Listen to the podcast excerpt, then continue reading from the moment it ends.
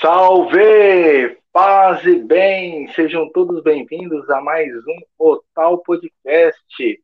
Que saudade! Seja muito bem-vindo, meu intrépido amigo Pedro de Barba. Olá, Frei Pacífico, paz e bem. Pois é, rapaz, que saudade. Uma semana longe aí, nós sentimos a falta do tal podcast às 20 horas. Mas semana passada foi todo especial, né, às 22 horas, com nossos irmãos aí também, e apresentaram muito bem e teve uma, um, um fato interessantíssimo aí, né, do, semana passada. Mas estamos aqui hoje, com a graça de Deus a força do Espírito Santo, e estamos apostos. Pela graça de Deus, talentos foram revelados, talentos foram descobertos. E aí, agora nós estamos retomando com força total. Então, para você que nos acompanha, seja muito bem-vindo a esse tal podcast.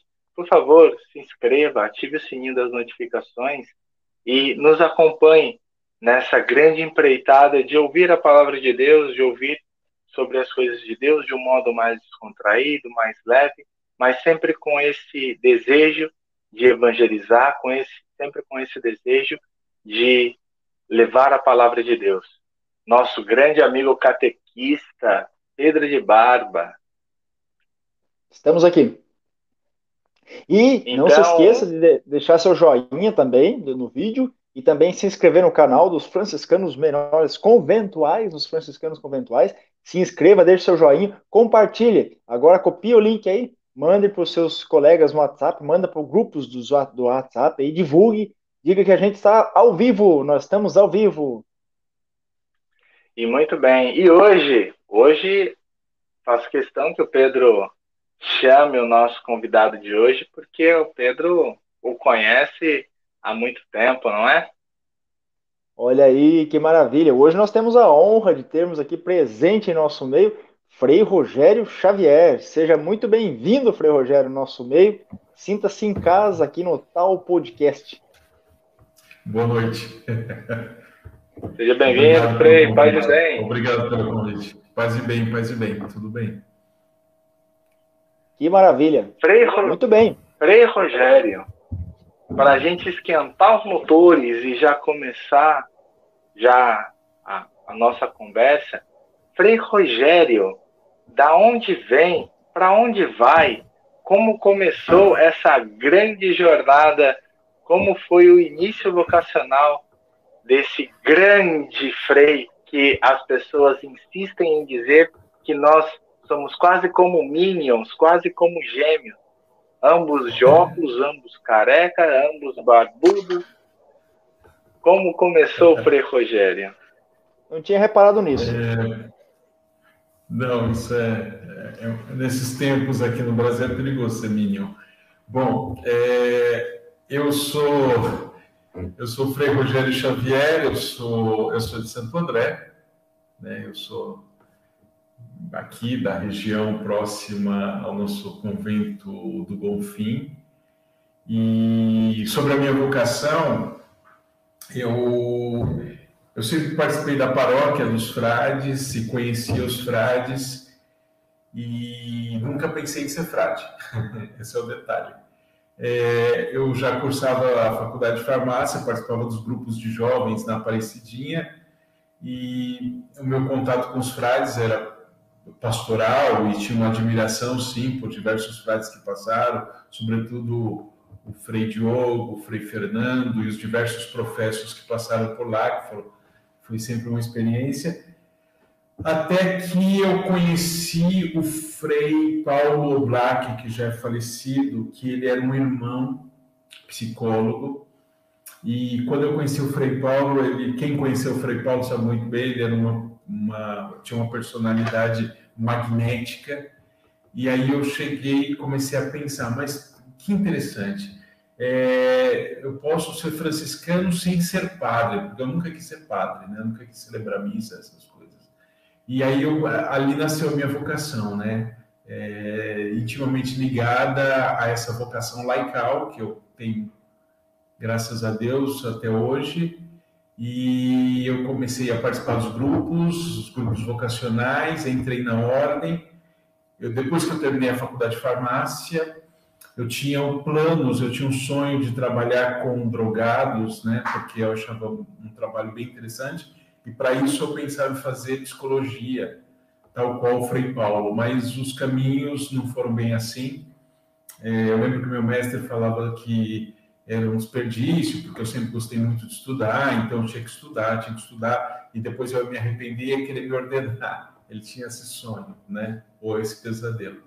É, e aí ele, ele decidiu é, que eu iria fazer filosofia. Eu fiz filosofia obrigado, mas logo no começo eu descobri que eu nasci para filosofia. Fundamentalmente, aí eu fiz filosofia, fiz teologia, pedagogia, todas essas coisas, mas fundamentalmente eu sou um filósofo. Agora há pouco conversava antes de entrar aqui na sala, o Pedro foi me formando, a primeira coisa que ele lembrou foi dos textos. Todo mundo lembra dos textos que eu oferecia. Então, a minha vocação é essa. Atualmente eu moro eu moro em Roma. Eu sou eu faço parte do governo geral da ordem. Fui eleito no último capítulo geral de 2019 como defensor geral e assistente para a América Latina. Então meu trabalho é América Latina. Eu tenho um quarto em Roma, mas eu vivo viajando. Agora mesmo eu estou aqui num quarto, sou visita em Santo André e logo mais eu viajo e vou para Colômbia e assim continua a minha vida. Basicamente é isso, minha vocação. Não tem. Hoje é dia dos Santos Arcanjos, né? Mas não teve anunciação de arcanjo nenhum me convidando para entrar. Foi uma, uma decisão que foi amadurecendo, foi amadurecendo e eu sou muito feliz. Eu sou muito feliz com. com eu não sei para onde eu vou, né? Mas eu sei muito bem onde eu estou, né? E onde eu estou é nessa vida. É, eu tenho muito. Hoje em dia, meu trabalho fundamentalmente é só com os frades. Eu tenho muito gosto de trabalhar com o povo de Deus, me faz falta isso. E é isso.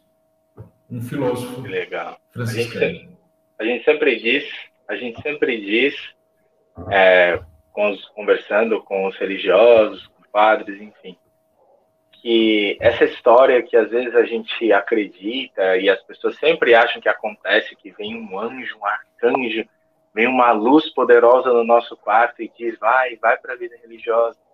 E na verdade é exatamente isso, é um discernimento, uma maturidade que a gente vai conquistando, vai caminhando, vai olhando e, e se percebendo, e quando a gente menos espera, né, depois de todo o caminho, todo o processo, nós já estamos nessa estrada. Então, isso é, é muito legal de perceber. Eu penso que, que as coisas, as decisões, as grandes decisões são feitas nas pequenas coisas, nas pequenas decisões, né? É, são pequenos encontros que levam a grandes encontros. É, e não tem mágica, não tem magia, não tem nada. É uma vida muito ordinária, no sentido bom da palavra. Né? Nós temos esse desejo de extraordinariedade e às vezes o extraordinário ele esconde é, uma insuficiência ou talvez uma imaturidade. É, aceitar a ordinariedade é, é algo que tem que ser buscado. Eu acredito muito que a vida acontece no ordinário, né? no dia a dia, nas pequenas coisas, nas pequenas decisões. Até porque o extraordinário é algo que vem no, no momento, né? Até é empolgante Sim. naquele momento, mas ele é passageiro, né? Não fica. Esse não é o nosso nosso dia a dia, não é nosso alimento, não é nosso arroz e feijão. Quer dizer, o Frei está em Roma, né? Agora não tem mais arroz e feijão, mas aqui no Brasil nós temos é, arroz e feijão. O, o arroz para mim se tornou extraordinário. mas esse arroz feijão todo dia que, dá, que, que nutre os nossos corpos, né? Então, eu vejo dessa forma. É, é, de uma forma muito simples, eu, eu, prefiro que seja assim. Eu não tenho extraordinariedades, mas eu tenho bons encontros. Isso eu agradeço a Deus. Eu encontrei muitas pessoas que me ensinaram tudo que eu sei.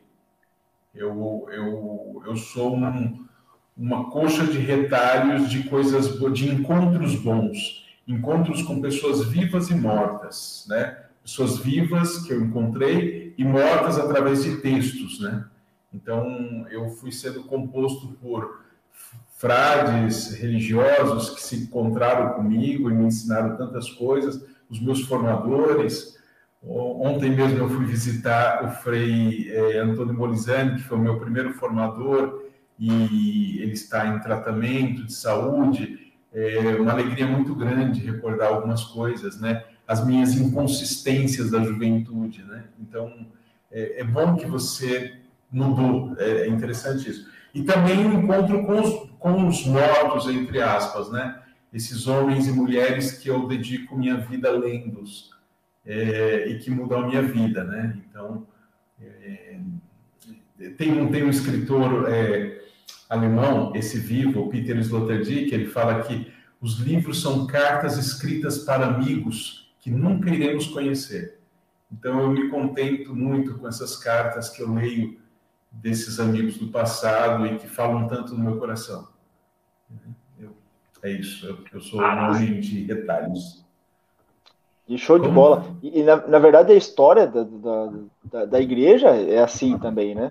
A, a história da Sim. Bíblia é assim. Se você for ver a Bíblia, é uma colcha de retalhos. São, são a partir de experiências do povo, né? Não foi sendo é, fabricado no, no, no, extraordinário.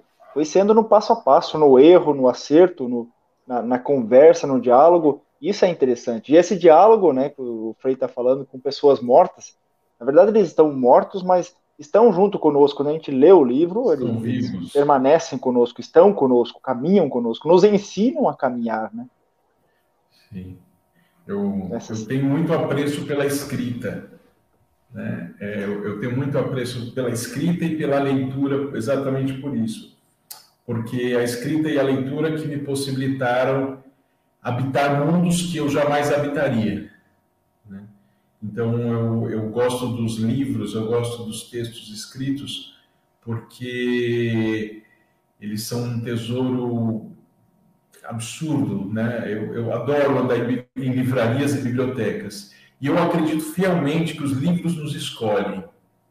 Os livros nos escolhem.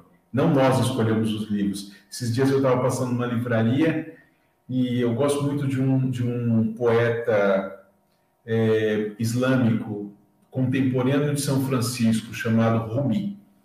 E eu estava passando na livraria e fora tinha as pilhas de livros, né? E estava lá jogado Rumi. Só tinha aquele livro na livraria.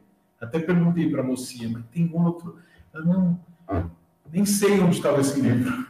E o livro estava lá na minha cara, pedindo, por favor, me coma, me consuma, né? E aí eu levei o livro, é uma antologia de algumas poesias belíssimas dele. Eu tenho outros, mas esse é completamente novo. E eu, acredito, o encontro com os livros e com as pessoas. Estar disposto aos encontros, né? Eu, eu conheço pessoas de lugares mais variados, que não são católicos, que não habitam os nossos espaços, e aprendi muita coisa com essas pessoas. Então, é, eu tive um, um trabalho em Assis, quando eu morei na, na Basílica de São Francisco, que por força do serviço que eu prestava, eu tinha que encontrar com as pessoas que não são católicas e que frequentam a Basílica e que vêm para fazer manifestações artísticas ou culturais. Era fantástico isso, me enriqueceu um monte sobre isso. É, é isso. É, Interessante. Essa dinâmica, essa dinâmica do encontro, essa dinâmica do encontro é muito bonita. O Papa Francisco sempre nos recorda dessa dessa dinâmica e, e me, me marcou muito sobre essas reflexões que o Papa fazia. Uma citação que ele faz da música do Vinícius de Moraes, que ele fala: a vida é feita de encontros, embora haja tantos desencontros ao longo da vida essa música do Samba da Benção sempre me tocou e, e, e, ela veio com o Papa dentro de um tom muito especial, sabe? Então, essa, essa lógica de encontrar pessoas, de encontrar histórias, de a partir aqui na Bahia, eu faço muito essa experiência e acredito que muito mais o senhor foi lá para em Assis, em Roma, se encontrar também com prédios, com quadros, com igrejas antigas, até destroçadas assim, é, é um encontro com a história, é um encontro com pessoas, com momentos, né? Eu tento na minha cabeça reconstruir como será que era quando isso aqui era vivo, né? Quando isso aqui era era frequentado. Então essa lógica do encontro ela é, ela é encantadora e ela ela faz com que a nossa vida se torne um pouco mais saborosa. Não sei se o senhor concorda, mas eu sinto um pouco mais de sabor na vida com essa dentro dessa dinâmica, né?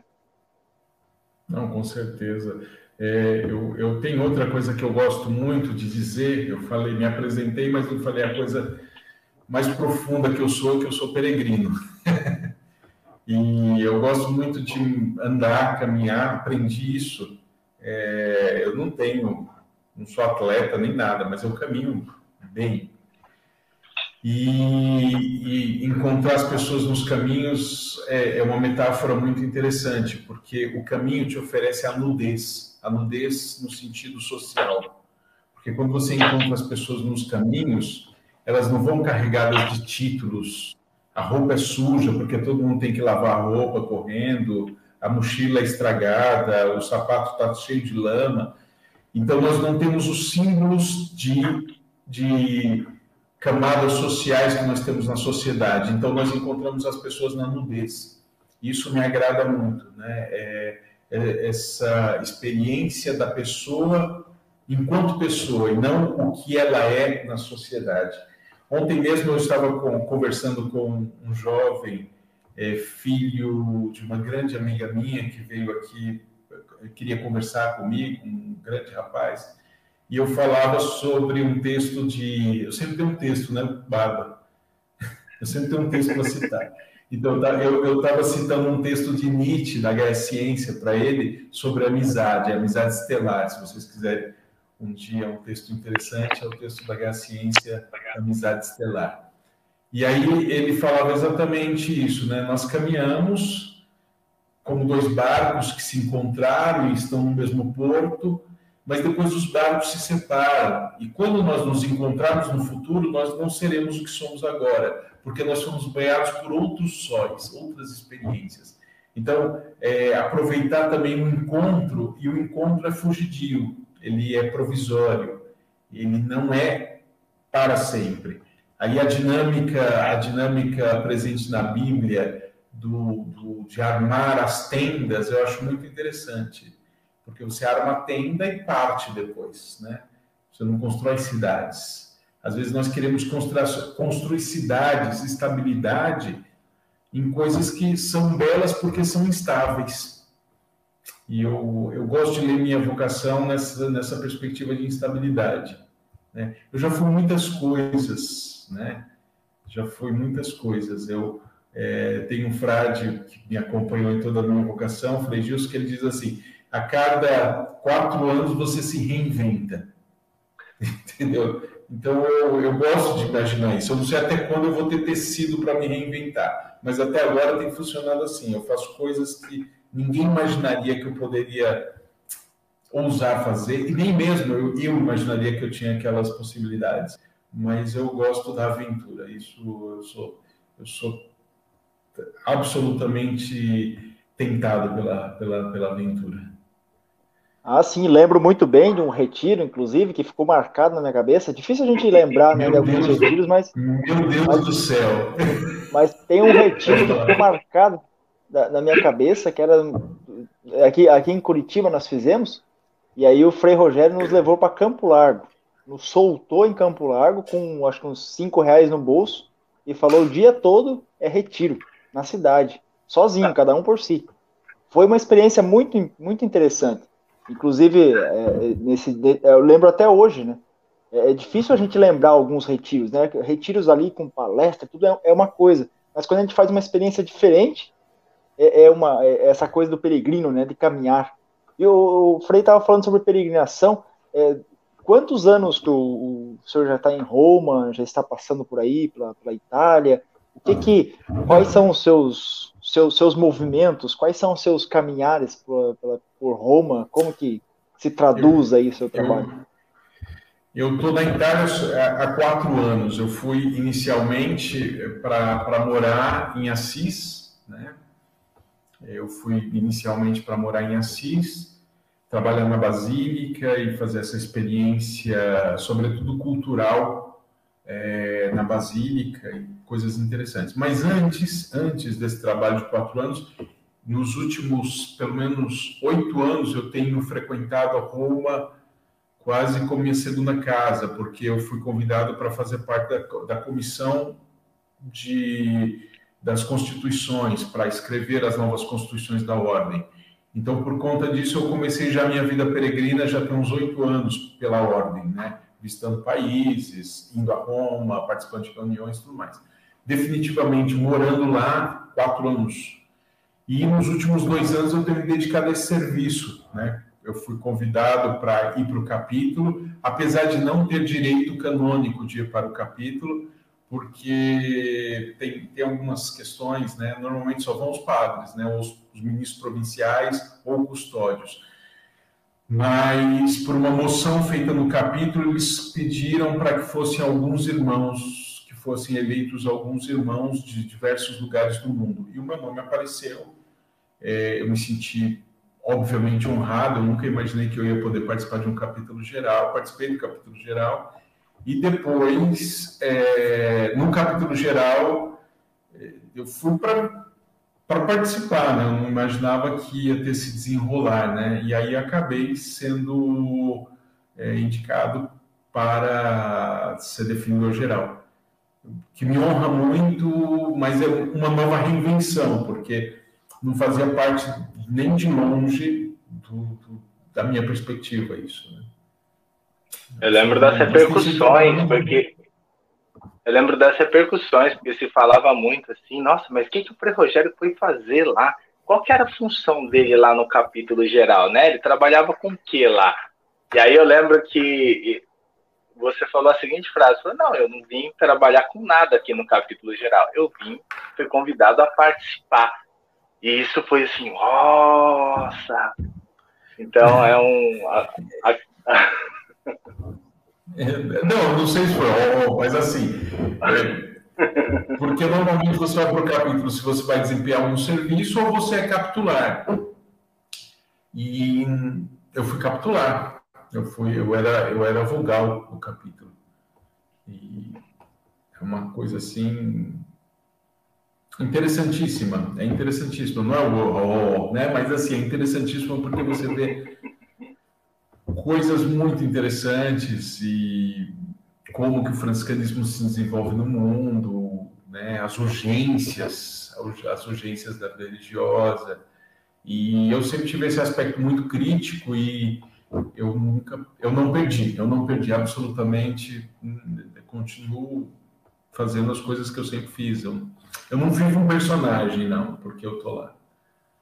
Agora, uma, uma coisa que eu acho é, interessante, o senhor comentou assim rápido, nós conversávamos ali no capítulo, mas como foi a primeira experiência de quando, lógico, você já trabalhava em Assis, já tinha contato com diversos frades de diversos lugares, mas no capítulo geral, você viu pelo menos um, frade, vamos colocar assim, quase que um frade de cada lugar do mundo mesmo, assim. Não que Assis essa experiência não tenha sido feita, mas eu acredito que no capítulo geral ela tenha sido muito intensa.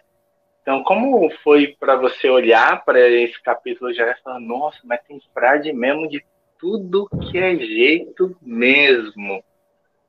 Como que foi isso, assim, esse primeiro baque, assim, falar, nossa, é real, tem frade de tudo que é jeito mesmo. Não, é, eu, eu acho assim, sobre o capítulo geral, eu já tinha uma preparação anterior, porque com as constituições eu participei de muitas reuniões internacionais. Né? E em Assis eu tive contato com gente de todo mundo, porque a, a, a comunidade do Sacro Convento é constituída por frases de todo mundo. Então, eu já tinha essa experiência internacional. Talvez a experiência mais marcante, assim, que foi uma ruptura para mim, foi a questão litúrgica porque não se elege irmãos para o defensor geral, né? Só para vocês entenderem, somos poucos irmãos, né? Na ordem é, e, e não, não, são eleitos. Então tem a liturgia da posse é toda feita em uma perspectiva clerical.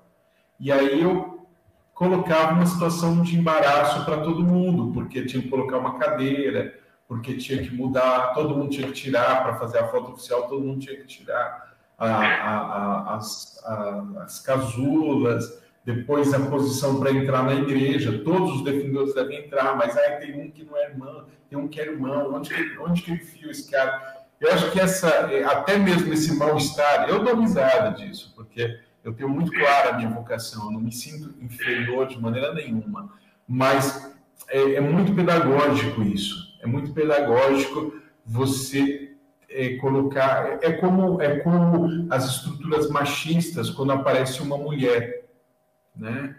É, quando aparece uma irmã numa posição, por exemplo, eu faço questão, sempre que eu tenho a possibilidade, de chamar irmãs para fazerem determinadas coisas. E aí fica aqueles que são acostumado, não, mas sempre foi um homem. Mas onde está escrito que sempre foi um homem que fez isso? Né? É, a mesma coisa agora no capítulo da nossa província, que o ministro-geral deveria vir e não pôde vir por conta do Covid. Eu presidi o capítulo da minha província, então é, tinha umas, tem um, um, momento específico que o presidente deve confirmar o, o, o ministro provincial. Eu acho belíssimo aquilo porque não é uma questão clínica, é uma questão fraterna. E parece que quando é irmão, a coisa fica mais evidente, né? Não é uma questão é, de poder, é uma questão de serviço. E eu, eu gosto muito dessa simbólica, de recordar sempre a simbólica do serviço. E foi fantástico, foi fantástico presidir o capítulo da província, foi fantástico estar com os frades depois de quatro anos, e também é, precisa de um, não escândalo, não escandalizar, mas ao mesmo tempo mostrar que o mundo é mais amplo, né? E eu acho que eu, eu, de, de alguma forma eu tento manifestar isso na, na igreja, no nosso micro-universo é, que a gente circula. O Frei falando, eu tô lembrando aqui de Paulo, né? Porque esse, esse mês aqui no Brasil a gente tá com é, estudando um pouquinho, né, sobre a carta dele aos Gálatas, né? Nossa. Inclusive ele, ele fala um pouquinho essa questão da lei, né? Que, que nós somos livres, né? Nós não somos presos a uma lei, nós não podemos ficar preso a uma coisa que, que ela nos conduz, ela tem que ser pedagógica, né? E nós vemos Paulo aí que ele, ele foi de, muito decisivo no início da igreja, nessa questão de viagens, né? De viajar pelo mundo, conhecer outros povos, outras culturas, levar também esse esse nosso modo de viver a outras pessoas, né? Isso é interessantíssimo. Né? Agora o senhor falou que já está pensando na Colômbia, já outro outro caminhar. São, são nossos irmãos que estão pelo mundo e, e têm suas necessidades próprias, né? Não tem como o Frei Rogério lá em Roma fazer a constituição dos frades e ficar sentado numa mesa. Né? Seria Sim. muito muito ali teórico, né? Esse conhecer os frades é interessante, essa, vivência, né? Eu, eu acho que o trabalho de viajar é, é muito interessante porque eu, eu, eu recordo de que é o meu lado farmacêutico, né, do surgimento das pandemias na Idade Média.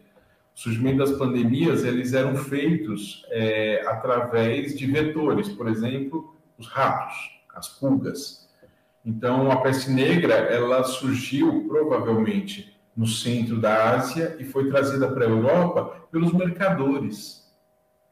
Entendeu? Porque, por exemplo, essa pandemia que nós estamos vivendo agora, ela foi potencializada pela nossa maior capacidade de locomoção. Se nós estivéssemos em um mundo fixo, é, seriam pequenas, é, seriam focos endêmicos e não pandêmicos. Mas a pandemia da, da peste negra, ela foi trazida através dos mercadores, porque os mercadores eles trazem doenças, mas eles trazem novas línguas, ouvem novos costumes e outras coisas mais. Eu gosto muito do, do, dos pontos de Marco Polo. Tem um autor que eu gosto muito, que é Italo Calvino, que é um livro chamado Cidades Invisíveis, em que ele faz um possível imaginário diálogo entre o Kublai Khan o, o Khan da Mongol, com esse aventureiro Marco Polo. E eles vão, através do diálogo, falando assim. É, tem uma, um trecho belíssimo que ele, o, o Kublai Khan diz: Eu estou preso nesse trono e nessa cidadela. Você não. está viajando o mundo. Me conte sobre o mundo. Né? Contar sobre o mundo é uma forma também de contaminar a pessoa com coisas que ela não imagina. Quando nós viajamos, nós passamos a relativizar determinadas leis e normas, porque as línguas são diferentes, os costumes são diferentes, as pessoas são diferentes, né? E nós queremos universalizar normas que são, é, é, é no mínimo ridículo, porque as pessoas têm urgências diferentes. E não só na distância, também na profundidade. A gente, às vezes, tem um diálogo com o mundo, nós da igreja temos um diálogo com o mundo muito interrompido e ficamos respondendo perguntas que não foram feitas. Né? Então, é, é, o diálogo com o mundo é fundamental até para incrementar o evangelho, até para entender melhor como, como comunicar o evangelho nesse mundo e não no mundo que está na minha cabeça. Eu, eu, eu sou muito partidário de tocar. É, a, o mundo muda quando nós tocamos as alegrias e as tristezas dos outros, e não de nós mesmos. Né? Então, eu, eu gosto dessa experiência de viajar, eu gosto da experiência de me aproximar do outro, eu gosto de conversar. Eu, eu, eu prefiro, eu, com todo respeito, mas eu acho que a, a vida ela pulsa nas feiras nas praças e nos bares, e não nos museus. Né? Às vezes a gente viaja e quer conhecer os museus, os museus, os museus. São maravilhosos, só que a vida acontece na praça, né? sobretudo em feira. Né? Feiras são coisas fantásticas. Né? É ali que as pessoas compram, comem, conversam, trocam dinheiro e trocam vida. Né? Para mim, praças, feiras e bares são fundamentais para compreender o mundo. E às vezes a gente se refugia na igreja. Não que seja um problema isso, mas às vezes a igreja se torna mais uma fortaleza de proteção do que uma praça aberta para o contato com o mundo. Penso, penso isso verdadeiramente de coração. Francisco de Assis fazia isso. Ele pegava na praça. Né? A pra, a, a, o valor da praça tem que ser recuperado. E a, e a é, questão também da, da, a questão também da lei, né? Ela dá segurança também, né? É isso que, que nós vemos, né? A, a briga com Paulo, né? Paulo fala assim, pô, vocês estão segurados a lei, a lei que dá segurança a vocês, mas é, quando você se torna livre, é muito maior do que isso, né? É, uma, é um mundo que se abre, né? essa liberdade. Então, estar na praça é um mundo que se abre, né? E Francisco vivia na, nas praças, né? Andava por aí. Então, mas a, a, a, lei, a lei, eu sei que a lei, quando Paulo fala, é a lei judaica. É, sim, assim, sim, isso. A norma, a norma, a norma. A norma está aqui em Curitiba. A vida, quando ela nasce. Tá, tá funcionando? Me tá. ouve? É uma travadinha aí, mas está funcionando. Parou? Ou... Não, deu, deu uma travadinha. Estamos ouvindo. Pode falar. Tô é ouvindo. É a internet dele. Estamos. Eu não sei se está funcionando ou não. Acho que é a internet do Frei lá. Parou. Pode falar. É, tá. Deu uma travada lá. Acho que foi. Ele falou da Norma, a Norma já cortou a internet dele. Você a Norma, fala assim a Norma, a Norma cortou. Norma está nos assistindo, Norma. Um abraço, Isso. querido. Um abraço a um abraço. Norma, paz e bem. Ela que mexe com a nossa liturgia aqui em Curitiba, muito bem, inclusive. Comanda aqui as, as paradas aqui. E sempre à frente do, do nosso tempo, sempre ligada nas formações, ligada nas formações da arquidiocese e tudo mais, né? Mas que interessante, né? Que conversa, que caminho que nós estamos trilhando aí, né, com, com o Frei Rogério, né? Quanta experiência, né? Acho que dá para ficar quase a noite toda aqui conversando com o Frei Rogério, que tem experiência aí para dar e vender, né? Experiência é, enquanto... mundial. É, enquanto o Frei Rogério está estabelecendo a conexão lá, temos aqui o meu famoso merchan, meu, meu famoso merchan, aquele que eu tenho, devo fazer todas essas vezes, que semana passada eu fui faltoso nele. Mas tem aqui a propaganda, o merchan do canal Bíblico Catequético. e o canal Bíblico Catequético é aquele né, gerenciado pelo meu intrépido amigo Pedro de Barba. Então, esse canal que nos ajuda na reflexão e que nos ajuda no, na reflexão do Evangelho, na reflexão da catequese de modo especial.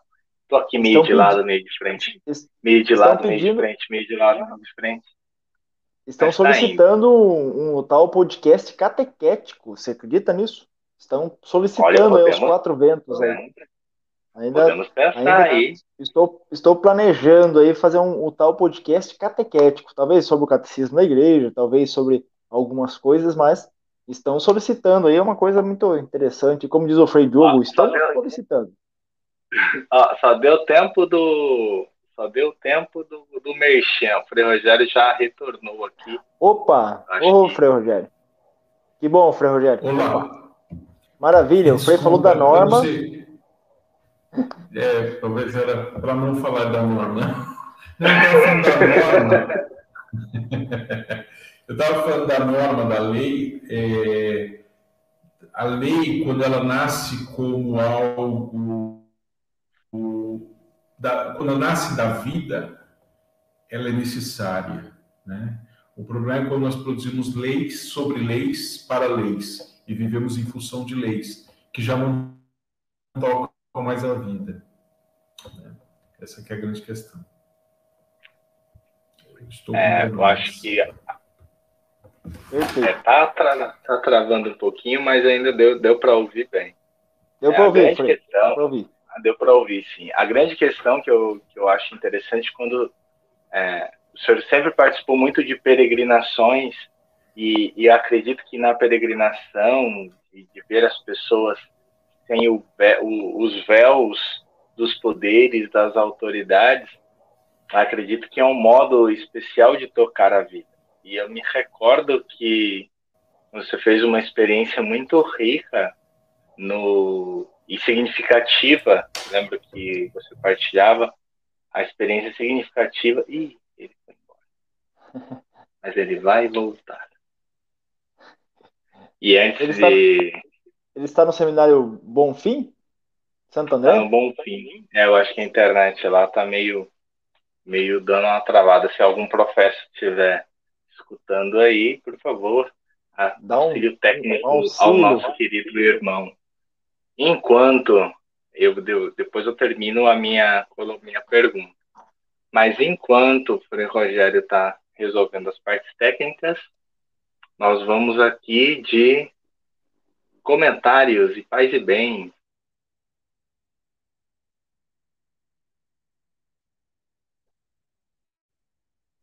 Olha aí, olha aí quem está aí conosco.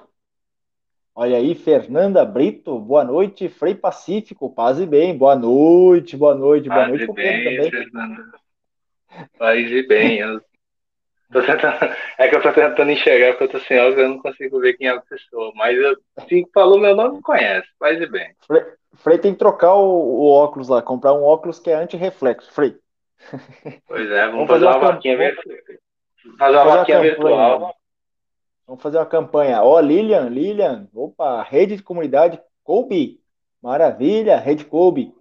Boa noite, paz bem, sempre conosco, muito bem, que bom, seja bem-vinda. Martinha, Martinha, nosso grande abraço a Santo André, boa noite a todos, paz bem, paz bem a todos os irmãos e irmãs da OFS que nos acompanham sempre, tem um carinho enorme, como pais e mães, né, dos, dos frades. Nossa, é uma, uma alegria tê-los aqui conosco. Frei Arnaldo César Rocha está de férias, está em Bariri nos acompanhando, Bariri, São Paulo. Né? Frei Arnaldo lá com seu pai, com sua mãe, está com a sua Bariri, família. Bariri, que há pouco tempo, no último dia 15 de setembro, comemorou mais um aniversário da cidade, junto com a sua padroeira, que é Nossa Senhora das Dores. Então, Olha aí, que mar... a todo o povo de Bariri a esse povo de fé que nós tivemos a graça de conhecer, a grande igreja matriz lá, e foi extremamente. É, foi a ordenação dele. Foi, foi, eu fui na ordenação do Frei, Frei Arnaldo, né, acompanhando Paz e Bem, Frei Rogério e Frei Pacífico e Pedro de Barba. Olha, errou meu nome, sempre erra, Mas tá bom, Frei Arnaldo, tá perdoado, Frei. Frei Rogério, que bom que voltou. O Frei Pacífico estava elaborando uma pergunta ali que era bem complexa, hein? Eu, não, eu mudei, vocês podem me ouvir, eu mudei de computador para ver se funciona. Tranquilo, Pode perfeito. Estou ouvindo.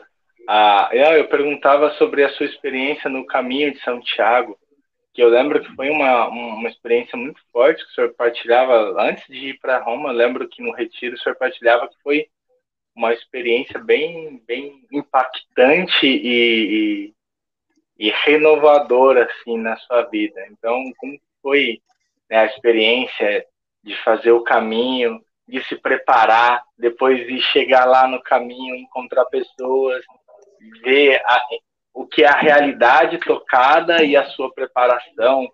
E como é que foi tudo isso? Eu, eu na verdade, não me preparei nada. Entendeu? Assim, eu fui mais com desejo do que com condições físicas. Mas eu aprendi que o caminho, ele. Primeiro você tem que ter respeito pelo caminho. Na verdade, eu fiz duas vezes Santiago de Compostela e fiz uns outros cinco caminhos pela Itália, pelos caminhos que São Francisco fez, né? Eu estava calculando, eu acho que eu já fiz mais de 3 mil quilômetros a pé.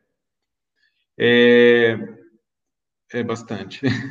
O, Santiago, é, o, caminho, o primeiro caminho que eu fiz, eu tinha uma perspectiva muito clara, eu sempre sonhei em fazê-lo, foi em 2014, e eu não tinha, eu descobri que eu não tinha preparação não só física, mas nem material nenhuma. Eu parecia um esmoler andando naquelas estradas. Mas foi uma experiência muito interessante. O segundo caminho, eu também não me preparei, porque o caminho te ensina, e eu fui muito mais leve, assim. O primeiro caminho eu queria virar santo, entendeu? Eu queria fazer uma experiência espiritual. Aí eu não fiz, mas não como eu imaginava. O segundo eu falei, não, eu quero fazer o caminho como o caminho vier. E foi fantástico o segundo caminho que eu fiz. Eu fiz o caminho do norte, né?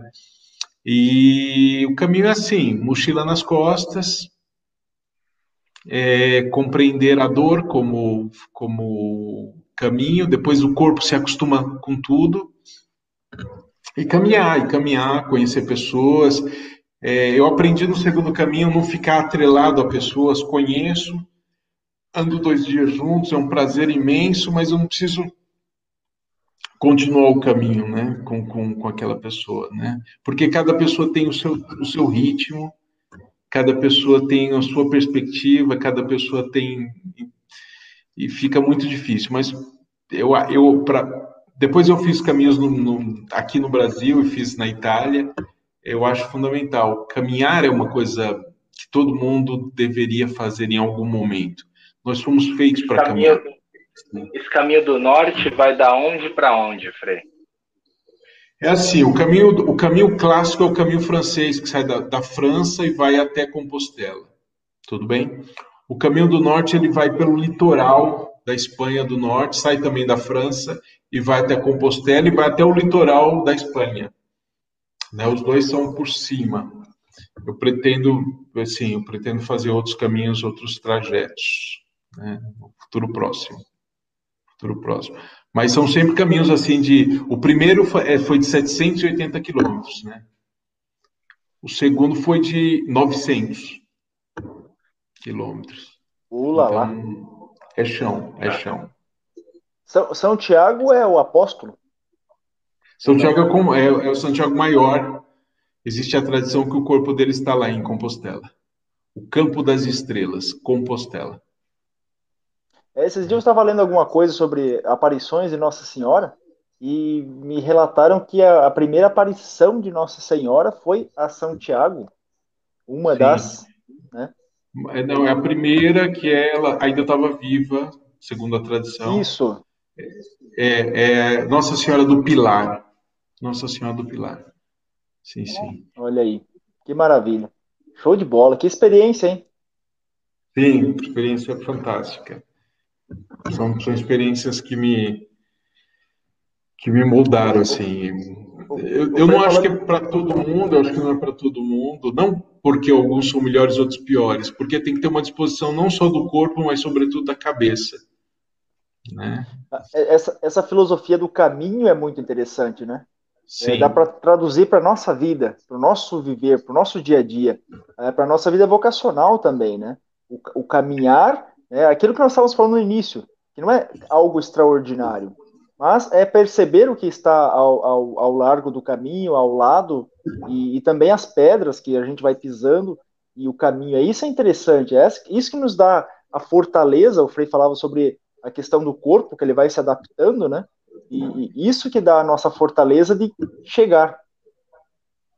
O, o caminho como metáfora, o caminho como metáfora da vida, né? Do, do o... Tem uma música do, do Engenheiros do Havaí que fala isso, né? Sobre o caminho de tantas pedras. Eu não lembro bem a frase, mas é o caminho de tantas pedras, mas são tantas pedras que nem parece tão ruim, porque as pedras também servem para sedimentar o caminho. Então, as pedras que te atrapalham também podem ser as pedras que te sustentam. O caminho é, ele é muito rico de metáfora e ele está presente em todas as culturas, né? O caminho de Santiago é anterior ao cristianismo. O caminho de Santiago já era feito pelos celtas. Tem toda uma, uma leitura do sol, né? A importância do sol nesse caminho é importantíssimo. Se caminha contra o sol e se retorna a favor do sol. Tem, tem muita coisa interessante sobre isso. Ah, tem, tem um caminho, perguntou aqui o Flávio, tem, tem um caminho português, mas o caminho português, assim, ele, ele é uma invenção posterior, né? Assim, deve ser interessante um dia, talvez, quem sabe, né? Tem muitos caminhos. Tem o caminho do o caminho que sai de Madrid, tem o caminho que sai de Sevilha, tem o caminho que sai de Barcelona. Aliás, toda a Europa é marcada. Eu tive um tempo na, na, na Bélgica e aí você encontra sinais. Porque como era o caminho para a Europa? O caminho começava quando você abria a porta da sua casa. Entendeu? Quando você abria a porta da sua casa e colocava o pé para fora, o caminho começava. Né? Não é que tem uma rota, o importante é onde você quer chegar. Como você vai chegar, aí você faz a loucura que é necessária, né? Os tempos, não tem paradas fixas, né? Eu sei que existe todo um turismo agora, sobretudo no caminho francês, mas a gente chama isso turisgrinos, né? Os turistas peregrinos. Agora, o caminho legal mesmo é esse caminho de você carregar tua mochila, você lavar sua roupa, você conversar com as pessoas, você dormir em quartos comuns com mais 70 pessoas roncando. A experiência da instabilidade no caminho, eu, para mim, é fundamental. É fundamental. Não, não tem dinheiro que substitua isso. Da nossa, a experiência da instabilidade. Maneiro, cara. É. Eu, eu, eu escrevi esses tempos um texto é... Opa, texto, texto. texto. Sobre, eu, eu, eu, eu, tenho a convicção e eu tenho conversado com muitos frades sobre isso. É, São Francisco como homem da instabilidade. Né? Porque a instabilidade, quando ela é lida na perspectiva positiva, na, na, na espiritualidade franciscana é traduzida como itinerância. Né? Então, a instabilidade, é, a estabilidade, ela pode ser boa para beneditino, mas não para nós franciscanos. É, eu acho que o franciscanismo é, é profundamente, a, a espiritualidade franciscana é intimamente ligada à instabilidade e à reinvenção. Eu, eu, estou com essa coisa martelando na minha cabeça há algum tempo e Nossa, creio que é que é esse caminho, assim, a estabilidade e a reinvenção são fundamentais para para manter vivo o nosso carisma, né? Então e, e, e, que traz aquele sabor missionário também, aquele sabor sim, missionário proposto por Francisco também. Sabor missionário, o sabor da experiência como experimentação, como o mundo como laboratório, né? O mundo como laboratório. Eu eu eu estou muito ligado a essa ideia ultimamente. Você falando isso do mundo como laboratório me lembrou da, da daquele texto do Sacro Comércio, né? Que Francisco apresenta para a pobreza, esse aqui é o, esse aqui é o meu convento, né? Esse mundo é, é o meu convento. É, é, muito louco isso, porque às vezes a gente pensa, a, a itinerância ficou muito marcada com o local, né? Com a casa. Mas a instabilidade, ela vai, ela dá um, pelo menos na minha pouca visão, ouvindo assim rápido, ela tem, ela dá um tom diferente, dá um sabor diferente, dá uma qualidade diferente. E a instabilidade não é só o local, a casa, é também, mas aí engloba também outras coisas que às vezes apenas uma mudança de casa não, não, você sente, mas né, tudo bem. Mas a instabilidade, né, você estar instável, né, essa coisa de do lavar a roupa, do dormir de um modo às vezes não tão confortável como a gente espera, né? às vezes ter que pegar um dia mais, né? Uma subida maior, uma situação diferente. Então essa instabilidade do caminho é muito interessante para nossa, para nossa, para nossa vida, né? Como como frade, como cristão também. Eu, eu, eu, eu gosto muito disso. Gosto muito dessa, dessa ideia. Mas não é uma ideia franciscana propriamente, já está presente em outros textos, né? tem, tem um, um, um anônimo do século XII chamado A Nuvem do Não Saber, uma espiritualidade inglesa, que já fala sobre isso, né? Já fala sobre isso, essa, essa não permanência. Eu estou eu, eu, eu muito apaixonado por essa ideia. Talvez seja porque a, a velhice chegou, né? Então, eu, come, eu começo a pensar é, não, começo a pensar exatamente isso, né? É, a, a, vida, a vida urgente, né? A vida urgente. Porque quando você é mais novo, você pensa que tem todo o tempo do mundo. Chega um momento da sua vida, agora que eu me aproximo dos 50 anos, eu começo a pensar a vida com urgência. É, mas não urgência num carpe diem, né, aproveitar o mundo ah, desesperadamente, mas assim, aprofundar a vida, né, fazer com que a vida seja mais. É, tem muitos subsolos na nossa vida e a gente insiste em viver só nesse primeiro e segundo andar visível. Me parece que aqui vem o meu encontro Jung, né? Acho que a gente tem que descer esses vários subsolos. E aí a gente descobre que tem mais subsolo do que andar visível, né? Tem mais coisa para baixo. E não imaginar que o para baixo não é bom, colher coisas ali que estão abaixo, que estão escondidas, os nossos medos, as nossas fraquezas, as nossas limitações, também as nossas forças que estão, estão para baixo. Eu estou muito lendo minha vocação e, e falando sobre isso em todo lugar que eu passo, nessa perspectiva, uma espiritualidade da instabilidade. O Papa Francisco também nos, nos, puxa o nosso pé sobre isso, puxa a nossa orelha, inclusive, né? Puxa a orelha da, da, da igreja em si, né?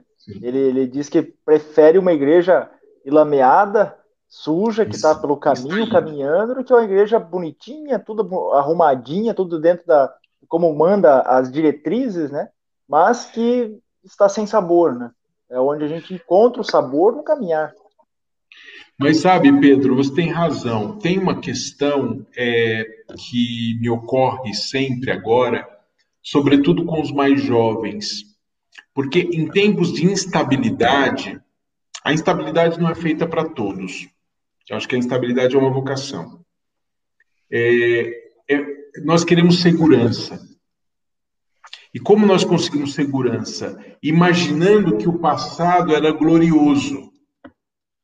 Já que nós vemos instabilidade no presente e projetamos instabilidade para o futuro, e eu desejo ardentemente estabilidade, eu vou buscar essa estabilidade numa leitura do passado. E muitas vezes essa leitura do passado, ela é, ela é perigosa, porque eu pego do passado só a estética do passado. Então a preocupação com a estética, a preocupação com esse anacronismo, trazer coisas do passado.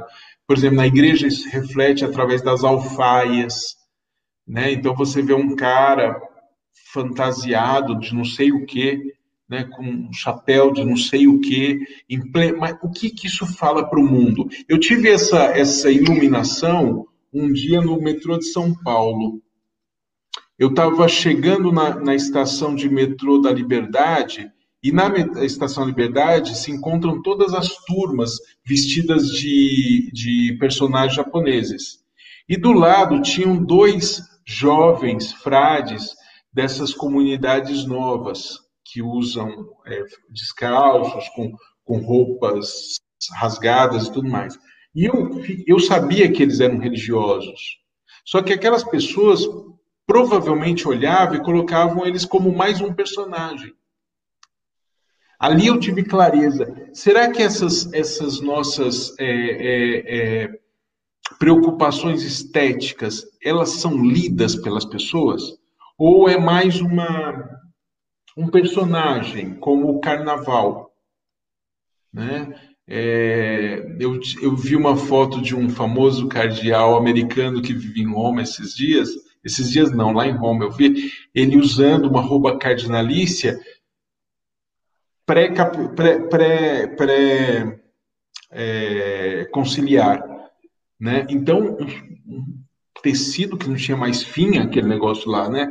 E eu ficava pensando, meu, isso aí parece. Meu, ele podia ir na Marquês de Sapucaí com aquilo. Da, Mas não celebrar um ditado, né?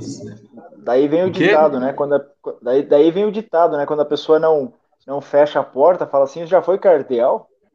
É, exatamente, porque aquela, aquele rabo enorme, cauda. Né? aquela cauda gigantesca.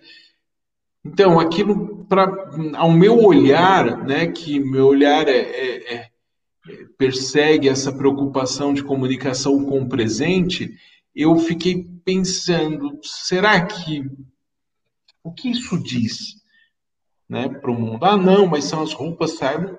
É uma invenção temporal, é uma invenção temporal e como foi inventada pode ser reinventada. Né? Eu, eu, eu, a tentação de da manutenção da eternidade de coisas que são temporais né? Como se você tirar determinados simbo, simbo, sim, símbolos, eles colocariam por terra tudo que nós vivemos, tudo que existimos e tudo mais. É uma tentação. Me ocorre assim, eu estou falando assim de forma é, é ampassant, mas eu tenho pensado muito nisso, porque eu vejo muitas coisas. Né? Essa experiência de visitar muitos lugares vai me dando peso, né? Compre é. é. capacidade de misericórdia. Acho que eu nunca fui tão misericordioso da minha vida, né? Das minhas mazelas e das mazelas dos outros, né? Porque aí você vai entendendo o humano, vai tocando o humano, as feridas. Desculpa. O símbolo, ele... Não, não. Nossa, tá interessantíssimo. Só para complementar aqui, o símbolo ele, ele, ele é símbolo quando toca o coração, né? Exatamente. Porque ele tem que ter uma capacidade comunicativa. Senão você não. É, eu, eu faço um exemplo aqui, né? É, eu estive um tempo atrás em uma, em uma mesquita, né? E aí eu cheguei, eu ficava olhando, era belíssimo, mas nenhum símbolo eu conseguia traduzir. Ah, pronto, quando eu fui ao Japão aconteceu a mesma coisa. Eu fui nos templos shintoístas e eu achava lindo aquilo, mas eu não sei nada. Eu, eu não tenho critérios de tradução. E aí eu fiquei imaginando, imagina as pessoas hoje que vão nas grandes basílicas de Roma e ficam olhando, é lógico que elas querem só tirar foto. Porque eu fiz isso no Japão. Entendeu?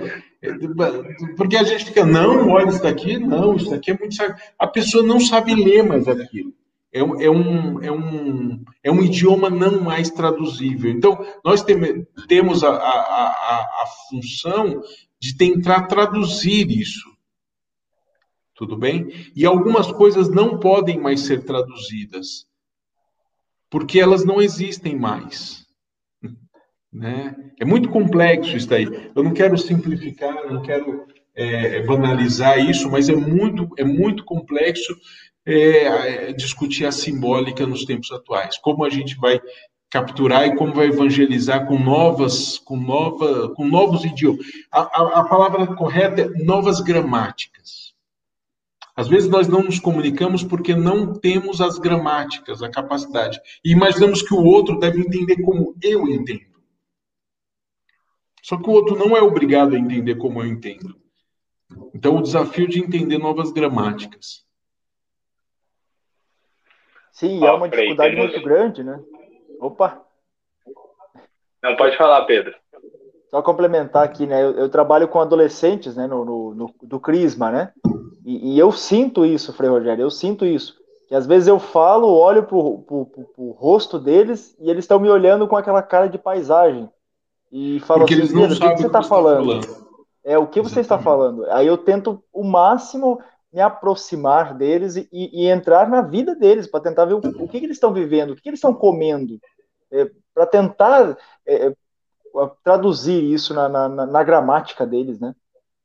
Eu, eu, eu vou dar dois exemplos, um exemplo do futebol e um exemplo da moralidade sexual, tudo bem? O primeiro do futebol é o seguinte: nos anos 90, quando 80, 90, quando surgiram os hooligans na Inglaterra, um, um jornalista americano entrou nesses, se infiltrou nesses hooligans para imitá-los, para entender a gramática deles. E daqui a pouco ele virou um hooligan, né? Mas ele entendeu como o que faz com que um jovem não trabalhe, fique num bar bebendo e bata nos outros. Né? Aí tem toda uma discussão da psicologia masculina, que seria interessante discutir isso também, o masculino, a fragilidade, é, o não espaço social, o desemprego, a exploração social, que é fantástico isso. O livro é muito interessante. É, depois eu me lembro o nome, é publicado pela Companhia das Letras, eu li há muitos anos atrás. E esse é uma, é uma questão. Então, como que você vai entender esse mundo se você não faz nenhum esforço de ler a gramática deles. Né? É como o, o, o José de Anchieta, quando chegou aqui no Brasil, a primeira coisa que fez foi tentar aprender a língua dos tupis. Né? Parece óbvio, mas algumas vezes nós não queremos entender a língua dos nossos jovens. Essa é a primeira. A segunda é a questão da, da, moral sexual. Não vamos entrar em discussão moral sexual oficial, só vou dizer sobre a linguagem. Tem determinadas coisas que nós falamos para os jovens e eles não estão interessados. Eles não fizeram essa pergunta. Os preconceitos são nossos, são atávicos, fazem parte da nossa cultura de homens mais velhos. Mas a gente não entende, não, a gente não entende o que as mulheres estão pleiteando. Né? Às vezes simplificamos com a palavra, não, isso é feminismo, como uma coisa negativa. Ou então falamos que os jovens estão perdidos. Estão perdidos porque não fazem o que eu faço. Quem disse que eu não sou perdido? Porque a gente tem a tendência de sempre achar que nós, é, que isso é um faroeste, e que nós somos os bonzinhos e todos que não são como nós são os bandidos. A gente nunca se pergunta: será que nesse filme eu sou bandido? Ou será que não tem bandido nem mocinho? Né? Essas perguntas elas estão intimamente ligadas com a humildade intelectual. Né? Você tem que ter humildade intelectual para acessar é, é, é, essas temáticas. E é um esforço, é um esforço muito grande você abdicar de ideias que são muito fortes para você. Mas é o preço que se paga para estabelecer diálogos verdadeiros, né, e não monólogos compartilhados. Caraca! Ó, temos foi, perguntas foi profundo. aqui, ó. Temos aí, uma foi, pergunta. Foi... Temos uma pergunta aqui do Frei Aslan Guedes. Frei Rogério. Guedes. Meu grande amigo. Diante, diante do cenário Ele é internacional. Sim. Ó, diante do cenário internacional e essa mudança que a pandemia está gerando em todas as estruturas, qual seria a mensagem de Francisco para esse tempo que assusta, mas exige uma mudança? Eu, eu, eu, eu acho assim, quando começou, eu, eu, eu, eu O Oslan sabe muito bem disso. Quando começou a pandemia, eu estava no Japão. Eu cheguei e fui para o Chile. Quando eu cheguei no Chile, eu fiquei, era para fazer uma visita de 15 dias, eu fiquei quatro meses. E depois eu fui para México, peguei Covid. O ano de 2020, para mim, foi um ano de viagens, de Covid, eu peguei o Covid, e de ficar fechado em quartos, porque eu chegava num lugar, me colocava num quarto porque era perigoso, eu era o homem perigoso, né? Um ano eu vivi isso.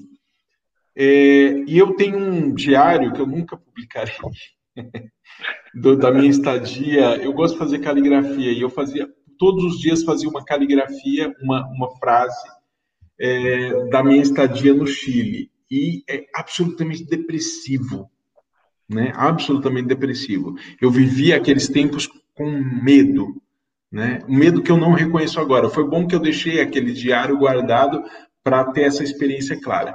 Eu, eu imaginava que o, o, a pandemia poderia sacar de nós algo bom, algo melhor. Mas o que eu vi foi sacar da sociedade humana misérias, né? Eu estava vendo essa CPI aí que está acontecendo aqui no Brasil de essas acusações de uma rede hospitalar que limitava oxigênio para as pessoas, coisas, coisas nazistas, assustadoras. Nem vamos entrar nessa discussão para não, não, não, Eu sei que aqui no Brasil a coisa está complicada, né?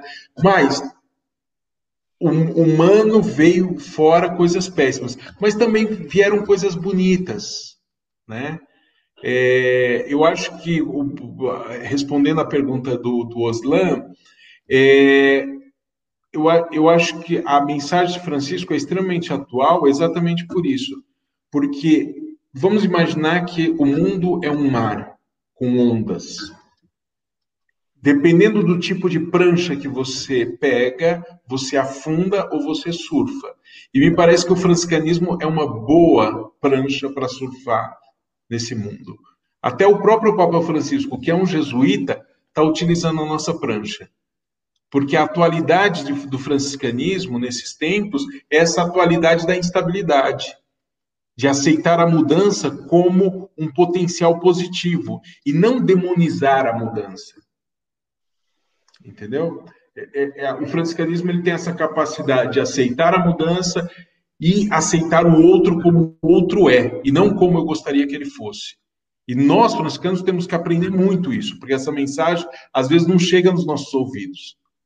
Então, nós temos que é, ser criados para abertura, abertura de coração, abertura de mente, abertura de espaços físicos, né? Eu acho que é esse o caminho. Um abraço, Oslan. Olha aí, ó. Aqui, Outra pergunta. Temos, temos, a questão da Luciana Nagahashi. A questão Sim. é que deslocamos essas imagens de lugar tendemos a eleger outros símbolos deste falso sagrado, não é? Então, ela, é, aquela parte que o senhor estava falando sobre os símbolos, sobre a questão do sagrado que fala ou que não fala mais, alguns símbolos que a gente tenta transmitir, mas que não são mais, é, não existem mais, né? A, a, Luciana é uma psicanalista lacaniana, né? Então, eu vou responder com, com, com, a perspectiva dos conceitos lacanianos, né? Eu, eu, eu, acho que Lacan aqui pode nos ajudar na questão da construção dos, dos conceitos ligados ao discurso, né? A gente tem que renovar a nossa discursividade. Eu estou falando complexo para responder para ela, daqui a pouco eu traduzo. Né? É, nós temos que renovar, é, repensar a nossa discursividade. Falando em linhas gerais, o que, que nós temos que fazer? Ter atenção naquilo que nós falamos. Ter atenção naquilo que nós falamos. Porque às vezes nós falamos de sagrado, mas o sagrado está grudado em algo que não é sagrado. Porque o sagrado, isso é muito importante. O sagrado está intimamente ligado com a possibilidade de acesso a uma realidade é, não horizontal, mas vertical, mas que tem a ver com a horizontalidade da vida. Mas muitas vezes nós elegemos como sagrado coisas que fazem parte do nosso mundo. Estou dando um exemplo. As roupas. Às vezes eu acho que se eu tiver com a roupa assim, se eu tiver é, com mais roupas assim, com mais coisas sagradas, entre aspas, que imita, imagino que imita o sagrado, eu estarei mais próximo do sagrado. E essa simbólica não se reflete, porque as pessoas. Eu, eu gosto de usar o exemplo de Dom Murilo, Dom Murilo Neves, Murilo, Murilo, putz, o jesuíta que era, era bispo depois de Mariana, ah, me ajudem aí, né? Que ele, eu não vi essa cena, mas é contada e recontada. Uma amiga minha que conhece ele muito bem é, falou falou isso. O bispo chegou, estava com a mitra e era uma primeira comunhão, era um crisma, e era numa, numa, numa região muito pobre da, da zona leste de São Paulo. O bispo chegou com cajado, com mitra, e aí a criança olhou e falou: Mãe, o palhaço chegou. O palhaço chegou. Não, a criança não estava criticando o, o, bispo, né? É que ela reconheceu aquilo. Então a gente tem que se perguntar, né? E foi muito bonito, tem uma cena linda que ele tirou a mitra e colocou na cabeça da criança, para o escândalo dos tradicionalistas. Dom Luciano, obrigado, obrigado, Raquel. Muito obrigado é, Dom Luciano, que é um santo homem, né? Então, essa capacidade de tocar as pessoas, eu, eu acho isso fantástico, né? Não é banalizar os símbolos, de maneira nenhuma. Acho que isso daí também não ajuda, mas fazer com que os símbolos sejam traduzidos nessa nova realidade, né? E deixa aqui uma, uma bibliografia, né? Rubem Alves escreveu aquele, aquela coleção O que é, né? Tem uma coleção aí bem, bem livrinho bem pequenininho, O que é religião. É, é, é um livro, nossa, pequenininho demais e é antigo, né? Mas ele explica muito bem sobre símbolos, sobre a religião, sobre a alma, sobre o, ser humano em si. É, nossa, é fantástico aquele livrinho, é bem pequenininho para quem não gosta muito de, de, leitura, né? Mas é ótimo. Se, então fica aí a se dica. Querem, se querem uma propaganda, já que vocês fazem propaganda, tem uma editora muito desconhecida, uma editora de mineira chamada Editora Ciano, que ela está lançando toda a coleção teológica de Rubem Alves. Né? Oh. Fantástica, uma obra fantástica. Toda editora Ciano, com S. Entrem lá e comprem, está em desconto, é uma coisa fantástica. O Rubem Alves, já que você citou, Pedro, você me ouviu muitas vezes falar de Rubem Alves durante a formação. Rubem Alves é um daqueles encontros que mudou minha vida. No mundo do pensamento, eu tenho três pessoas que mudaram completamente é, no, no, no, pensamento filosófico e teológico que mudaram completamente a minha vida. Rubem Alves, Nietzsche e Michel Foucault. Esses três, eles são, são encontros que modificaram minha existência. E depois eu tenho outros encontros, é, Francisco de Assis na, na espiritualidade, Angela de Folinho, é, eu tenho outros, outros encontros que me fazem muito bem. Mas o Rubem Alves, é um, eu sempre tento imitá-lo. Conscientemente, nem é inconscientemente, eu sempre tento imitá-lo. E não católico, né? E não católico, ele, é, ele é presbiteriano e é um psicanal, era psicanalista, presbiteriano, uma teologia arejada. Rubem Alves, simplesmente. Muito, muito aberto, assim, né? Exatamente. Muito bem, muito bem. Hoje nós tivemos aí participação tremenda aqui no canal, a maior, maior oh, audiência. Eu, eu posso fazer um comentário? Agora comentou aqui a Simone Segala. Olha aí, ó. Que saudade, Simone. Uma amiga minha uma amizade de quase 40, 35 anos, 35 anos, que há muitos anos a gente se encontra. Esse mundo nosso, mas é que felicidade. E que maravilha, olha aí, ó. É, é essa família, hein? É minha irmã. Ah, e eu tenho que lembrar, ela foi citada, como ela foi citada aqui, então eu já vou colocar aqui outra pessoa. Olha aí, Norma, seja bem-vinda. E abra abraço fraterno. Emocionada. Olha aí, que maravilha. que saudade. Eu acredito que, que, tem muitos amigos aí, né? Como a Simone. Né? Vamos ver aí, né, Frei Pacífico? Esse é o momento do, do Paz e Bem. É o momento onde nós é, a, a, apresentamos ao nosso convidado e ao nosso, nossos, nossos amigos. É, nossos... só que hoje, hoje o Frei Rogério transformou Nossa. o momento Paz e Bem, porque os comentários são comentários, perguntas, colocações que estão, sendo muito bacanas. O Rogério virou eu, eu tenho esse poder de, de, de perverter as estruturas. Mexer com, que, Luci... com que está quieto. A Luciana diz assim, ó. Para entrar na gramática do outro, é preciso nos despir da nossa própria e dos saberes rígidos. Sim. Muito Sim. bem. Tem uma, tem uma frase de um, de um teólogo, de um biblista é, luterano. Ah, agora não vai vir na minha cabeça. Bom, é brasileiro, já falecido, que ele fala exatamente isso. Todo encontro é um perder-se. Todo diálogo é um perder-se. Porque eu deixo um pouco de mim em você e carrego um pouco de você em mim. E depois de muitos encontros, eu me literalmente eu me desfaço.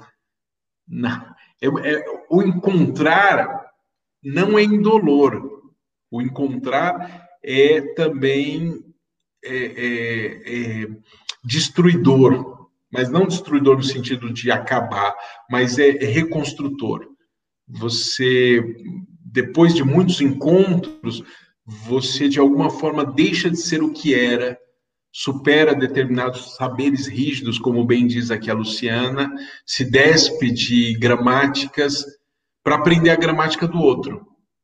Né? E para re... olha, eu falo sempre o seguinte: quando eu comecei, quando eu mudei, quando eu fui para a Itália definitivamente, eu não conseguia fazer duas coisas: falar de mim mesmo em italiano e rezar em italiano. Eu ficava lá, eu sei ler italiano, mas eu não conseguia rezar em italiano, eu não conseguia ler a Bíblia em italiano. Porque não basta a tradução, tem a questão do afeto. Aí depois eu passei por um outro momento que eu consegui falar de mim mesmo. Hoje eu falo de mim mesmo em italiano, consigo me traduzir em outra língua. Sentimentos não se aprende com gramática, se aprende com outros sentimentos. Né? Então eu aprendi os outros sentimentos.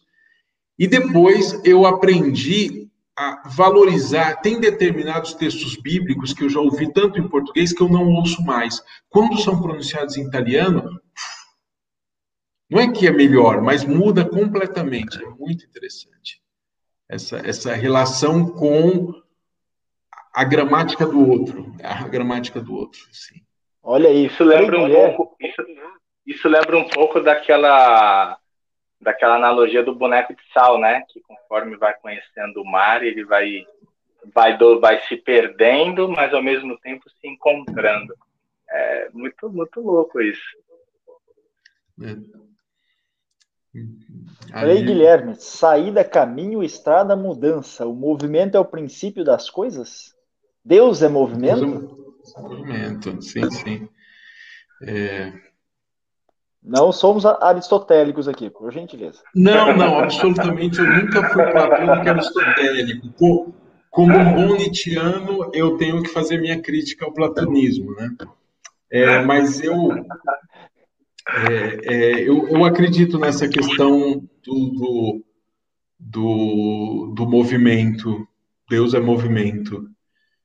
É, é isso. É, é no movimento, é, é, mais do que isso, é na tensão, é na tensão que a gente vive, né? É, é essa relação de, de, tem uma música do Titã, do, do Skank, que ele fala assim: só se vive por um tris. Né? Então, viver assim no limite, ali na, na, na navalha, né? É, eu acho isso fantástico e necessário. Eu, eu gosto do movimento, eu, eu, eu deu para perceber, né? Eu, eu, gosto do movimento. Eu tenho um problema com a, com a instabilidade, assim, com tem aquelas frases de internet, né? A cabeça é que nem um paraquedas, ela só funciona se estiver aberta. E é verdade, a gente tem que abrir. Só que eu acho que é uma questão vocacional isso. Eu conheci pessoas que não têm capacidade de abrir-se. Mas não é um problema pessoal, é, é, é a vocação dela. Para mim parece algo tão natural, né? Para mim parece algo tão natural. Né? E Frei Guilherme, é, por favor, nos mande um direct lá no Insta. Seria uma alegria tê-lo aqui para conversar conosco também. Já Opa, fiz a, minha, a, minha, já fiz a minha propaganda, né? Lógico. Frei Guilherme, por favor. Guilherme é, um, Guilherme é um grande biblista. Vocês, seria muito bom. Olha aí, ó. Jean Paul Sartre.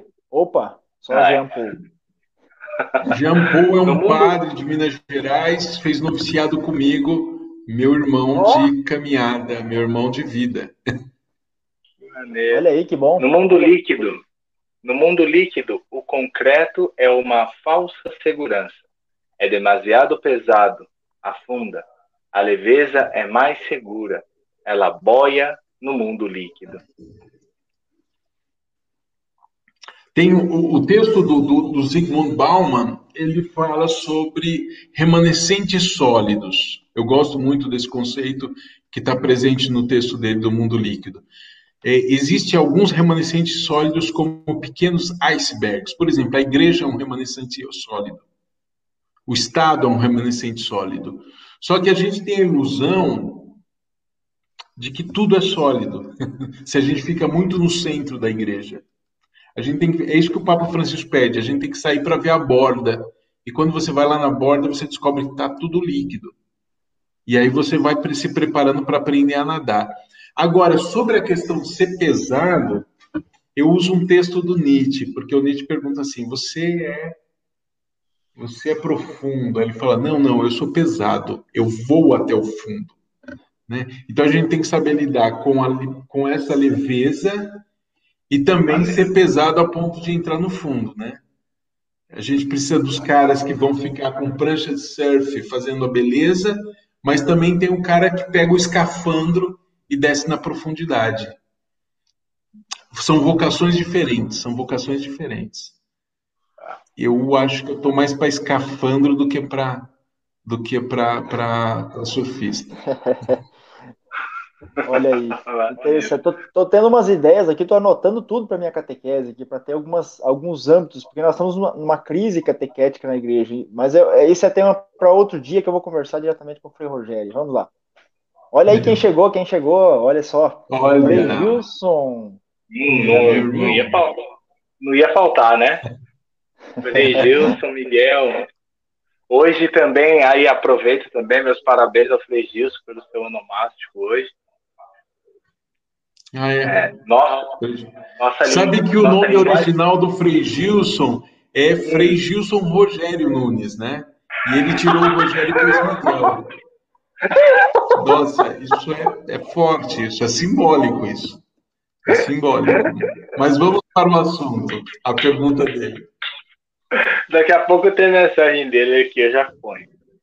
Nossa linguagem clerical eclesiástica é cada vez menos compreensível. Sim. Tenho certeza. Porque tem uma questão, eu trabalhei isso dias e dias com os formandos do México esses tempos, sobre a questão do clericalismo, não do clero. Porque o clericalismo não é um, um, uma. O Papa Francisco chama isso de enfermidade eclesial, o clericalismo. O clero é uma classe, uma classe necessária para a manutenção da evangelização, isso é negável. Agora, o clericalismo não está não, não tá atrelado só ao clero. Tem leigos em nossas comunidades são mais clericalistas do que o, do que o, o, o bispo, o do que o cardeal, do que o papa. O clericalismo é essa saudade insana, patológica, de um possível passado glorioso. E ele se manifesta nessa linguagem que o Frei Gilson lembra muito bem, uma linguagem que já não se compreende.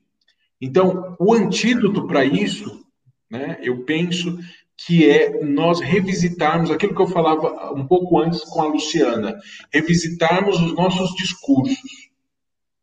Porque os nossos discursos, aquilo que nós falamos, às vezes não alcançam as pessoas, ou porque nós simplificamos demais, ou porque nós espiritualizamos demais. Aí vem ao meu socorro mais um texto do Edgar Morin né, do simples do complexo. A nossa tendência é fazer leituras e dar respostas simples a movimentos complexos. Então, por exemplo, o, o Pedro estava falando aí da catequese, né? A catequese, os jovens chegam hoje com uma forma complexa de família, com uma forma complexa de espiritualidade, com uma forma complexa de uma mudança antropológica chamada digital, né? Eles chegam de uma forma complexa. Aí eu respondo de uma forma simples. Eles escutam porque eles querem mais é que acabe logo a catequese. Só que você não entra no novelo da complexidade. Então, é, é, ser desafiado pela complexidade não é é, é, fugir da, da, da, do embate do embate no espaço público, né?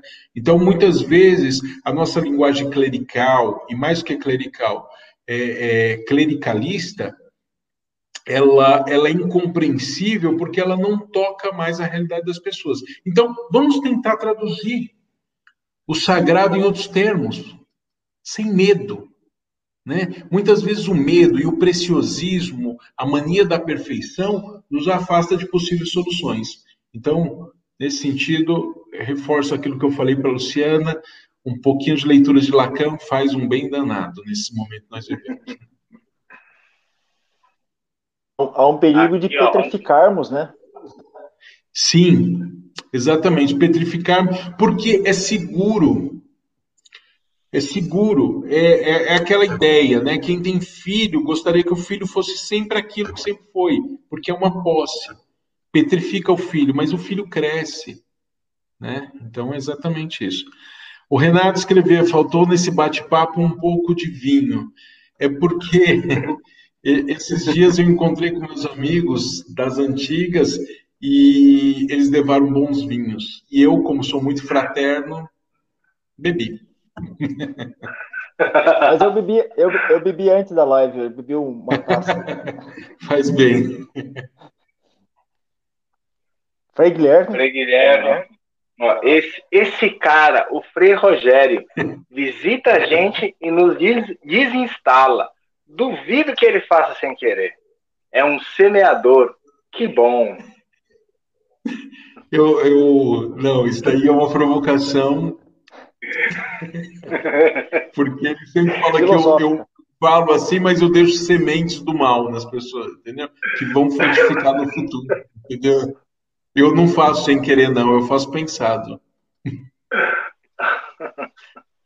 Porque eu acredito verdadeiramente que a mudança, ela passa, ela passa por esse movimento de, de de complexificar as coisas. É não falar difícil, mas falar com, com, com peso, né? com peso.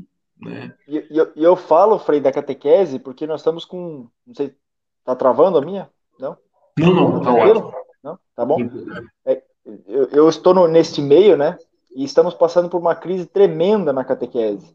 Nós temos aqui a, alguns que estão querendo retornar ao catecismo né, antigo, aquele de é, lá, antes do, do, do, desse de São João Paulo sim, II, sim. né? É, aquele de perguntas e, alguns... e respostas.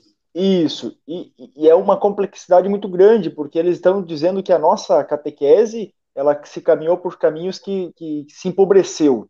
É por um lado, sim, mas, por, mas não, não temos como, né? O Frei estava nos falando aqui, não tem como a gente retornar a uma coisa que aquele glorioso, né, que foi no passado e achar que vai dar, dar certo hoje. Não tem como. Os nossos eu, jovens eu vou... hoje na catequese eu vou te dar um exemplo. Eu até hoje não sei rezar aqueles atos de contrição. Entendeu? Vamos aprender aqui. Estamos com um catequista aqui, então vamos então, aprender. Então, eu até hoje não sei rezar aquele ato de contrição. Eu, eu, eu, eu sou um homem de 49 anos e dos quais, esses 49 anos, 27 eu estou dentro da ordem franciscana. Nunca me fez falta isso daí. Eu não acho que saber coisas de cor modifica a nossa relação com Deus. Para isso que existe papel para a gente ler. Entendeu? É, é, é, o risco, eu não estou dizendo aqui banalizar algumas orações, mas o risco é a gente acreditar que a criança está preparada porque ela sabe como um papagaio dizer quem é Deus. Deus é uma criança. Quem é a igreja? A igreja. Nós imaginamos que a, é uma tentação, é uma tentação, mas a pedagogia não acompanha mais isso e nem os movimentos, o, o, o, a mística, né? nem, nem os movimentos mais profundos. Então, às vezes, a segurança, aí voltamos para a segurança, né? De ter as coisas bem. Por exemplo, você pergunta, não, e como que a igreja? Eu, eu sempre me pergunto assim, o que a ordem pensa sobre, sei lá, eu, sobre o, a morte do ganso? Aí eu tenho que responder pela ordem. Eu não respondo pela ordem. Nem se você perguntar para o geral, ele vai saber responder. A ordem é ampla. A morte, nós estamos pensando, nós estamos nesse discurso pensando isso. Agora, não, não é necessário a palavra exata. A tenta, é, é, fogo esse negócio, é perigoso. É Deus me livre. É complicado. Não é na Europa que não tem mais criança para catequizar. Aí não tem essa Eita. discussão. mas, mas é difícil. Ano passado nós crismou 80 aqui na nossa paróquia. É, ficou uma que ficou que, que está conosco até hoje. Uma. Cadê os demais? Estão por aí. Aí se mostra não a falência, mas uma questão que se tem que discutir. Aqui na nossa live tem um especialista sobre isso que vocês podem convidar, Opa. que é um dos grandes especialistas de catequese que está aqui escondido, o padre Jean Paul, da Diocese de Campanha. Ele trabalha na CNBB, na, na, na catequese. É o próximo. Depois eu dou o telefone dele para vocês trazerem ele para discutir isso. Anota aí, Frei Pacífico, anota aí. Ele. Mas, mas é, é, é um momento de. Mas vamos deixar para outro dia, senão a gente vai muito longe aqui. Frei Pacífico, tem mais comentários aí amorosos ao Frei Rogério? Tem, tem um, tem. Amorosos, amorosos, vamos devagar, mas tem comentários gentis aqui, ó. Olha aí. Irmã Consuelma. Paz e bem, papo inteligente, pés na realidade. Um fraterno abraço. Um abraço, irmã. Um abraço. E aqui um Ninguém comentário. Eu gosto das pessoas que falam mal. Ninguém ainda entrou aí falando, nossa, você é horrível. Como você fala isso? Eu, eu, eu vi alguém online ali. Opa, Aí, ó, o André é Frei André Machado, mestre noviços. Esses dias eu fiz uma formação para os noviços e eu estava falando sobre muitas outras coisas da ordem, e aí lá pelas tantas ele falou assim, ele foi me formando, né? Ele falou, Assis faz milagres. foi um contexto bom isso aí. Obrigado, André. Forte abraço. Tem também um arquirrival aí. Eu vi uns comentários, ele estava meio oculto aí, né? Frei, é, o, o nosso querido amigo é, é, Tomaszewski, Robson Tomaszewski, tá aí, né? Oh, Tomaszewski. Ah, tá ah, aqui. Ele, tá aí, ó, tá, ele mandou paz bem aqui. Olha aí, estava oculto aí. É, é, um, é uma, uma, um amor tremendo ao Frei Rogério. Ele tem um amor assim fidagal por mim, assim. Ele, numa brincadeira no seminário, ele me jogou uma torta na cara. E ele teve um prazer infinito, uma vingança profunda. Um abraço. Lembro como, lembro como se fosse hoje essa cena. ó, aqui, ó, você pediu comentários mais ásperos e, e eles chegaram aqui, ó. Freoslan. Aí, ó. Ele se defendeu foi o maior cochilo do Espírito Santo. É, pode ser. Vindo de você, eu, eu sinto isso como elogios. Né? Agora, do último comentário, tem esse aqui, ó, que foi muito bem. Que nós gostaríamos de ter acesso, inclusive, nosso querido Tomás Ele tem Olha essa foto. Ele tem uma foto. As pessoas. Não basta a vingança, tem que saborear a vingança. Gente, coisa macabra isso. ai, ai. Que bacana. Mas que bom, que bom. Foi muito bom a nossa conversa hoje, maravilhosa. Nossa, aprofundamos em alguns temas, quer dizer, nos, nos sorrateamos por alguns temas, né? Nós andamos por alguns temas meio na, nas beiradas, né? Não nos aprofundamos tanto, mas já deu para ter uma, uma noção, assim, do, do, nosso mundo e ter uma experiência um pouquinho maior. E enriqueceu o nosso tal podcast de, de uma maneira muito grande. É, eu acho, eu acho o nosso tal podcast está num nível assim elevadíssimo aí já. Né, Só jogador assim? grande. Só jogador de time grande. E agora o Rogério, jogador internacional. Exatamente. E detalhe, detalhe, palmeirense. Estamos na final da Libertadores. Eu, eu, sabia que ele ia lembrar disso. Eu falei, ele vai deixar passar mais. Estamos na final da Libertadores. Olha aí, que maravilha. Mas que bom, que bom. Estamos chegando no final. É, agora é aquele momento. Agora é aquele momento que nós sempre deixamos a palavra ao nosso convidado para que é, faça o fechamento com chave de ouro, né, que deu suas, seus últimos retoques, ou faça algum resumo da, da nossa live, ou deixe aquela mensagem, aquele, aquele, aquela luz no fim do túnel que nos, nos ilumina e que nos enriquece. E também, claro, né, depois nos dá aquela bênção e fazer aquela oração final e para que todos vão ao seu devido descanso.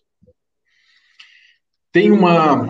A primeira vez que eu fui a Assis, no ano 2000, foi depois do terremoto. E a base, um pouco depois do terremoto, mas a Basílica de Santa Clara ainda estava fechada e estavam com grades, não podia entrar e tudo mais.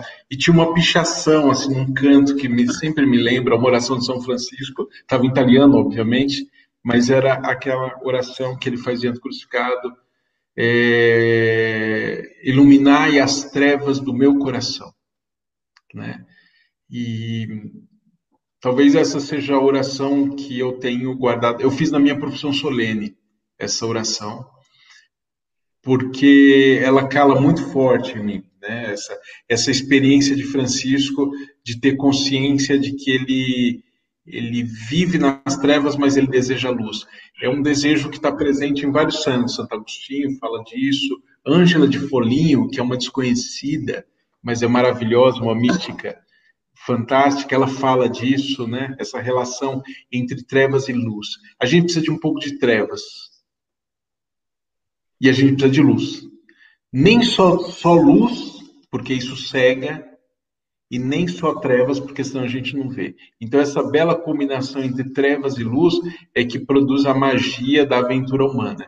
Então, eu acho que é isso. A gente conversou exatamente sobre é, a minha experiência como frade e como estudioso e como é, viajante e como, sobretudo, como peregrino.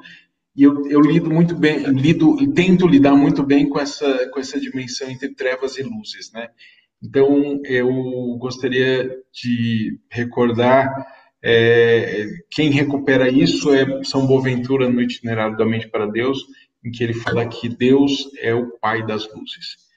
Então, eu gostaria de pedir a Deus nessa nossa nesse momento que nós estamos juntos, pedir a todos nós luzes, luzes, para que nós possamos enxergar o caminho e também trevas, para que nós possamos ser mais profundos. Paz e bem e que Deus nos abençoe. Pai, Filho e Espírito Santo. Amém. Paz e bem a todos. Amém. Paz, Paz e bem, bem a todos.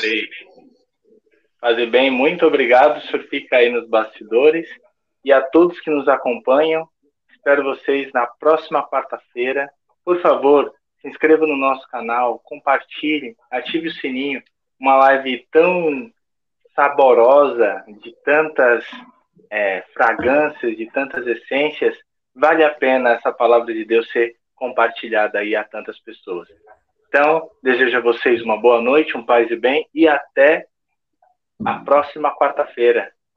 Deus abençoe. Pedro, muito obrigado. Frei Rogério, muito obrigado mesmo.